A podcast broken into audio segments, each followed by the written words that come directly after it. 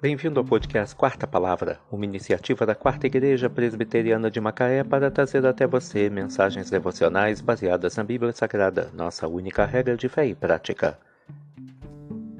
Nesta quarta-feira, 1 de novembro de 2023, veiculamos da quinta temporada o episódio 303, quando abordamos o tema A Purificação do Pecado. Mensagem devocional de autoria do Reverendo Hernandes Dias Lopes, extraída do devocionário Gotas de Esperança para a Alma, baseada em Provérbios 20, verso 9.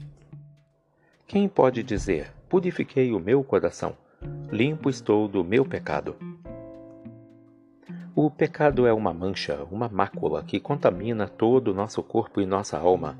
É uma barreira que nos separa de Deus, do próximo e de nós mesmos. O pecado é o pior de todos os males. É pior do que a pobreza. Ninguém jamais pereceu no inferno por ser pobre, mas o pecado lança o homem da presença de Deus eternamente. O pecado é pior do que doença. Ninguém foi para o inferno por estar doente. O pecado, porém, leva o homem à condenação eterna. O pecado é pior do que a própria morte, pois a morte não nos pode separar de Deus, mas o pecado separa o homem de Deus agora e para sempre. A palavra de Deus diz que todos pecaram e não há justo, nenhum sequer. Mas também diz que nenhum homem pode purificar-se do seu pecado. Assim como um homem não pode se levantar pelos cordões dos seus sapatos, também não pode purificar a si mesmo.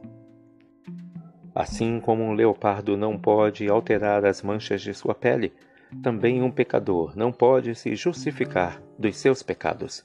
Somente o sangue de Jesus pode purificar-nos de todo pecado. Só Deus pode purificar-nos de toda injustiça.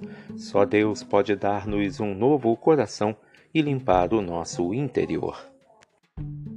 Quem pode dizer: Purifiquei o meu coração, limpo estou do meu pecado?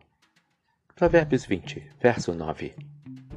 A purificação do pecado. Que Deus te abençoe.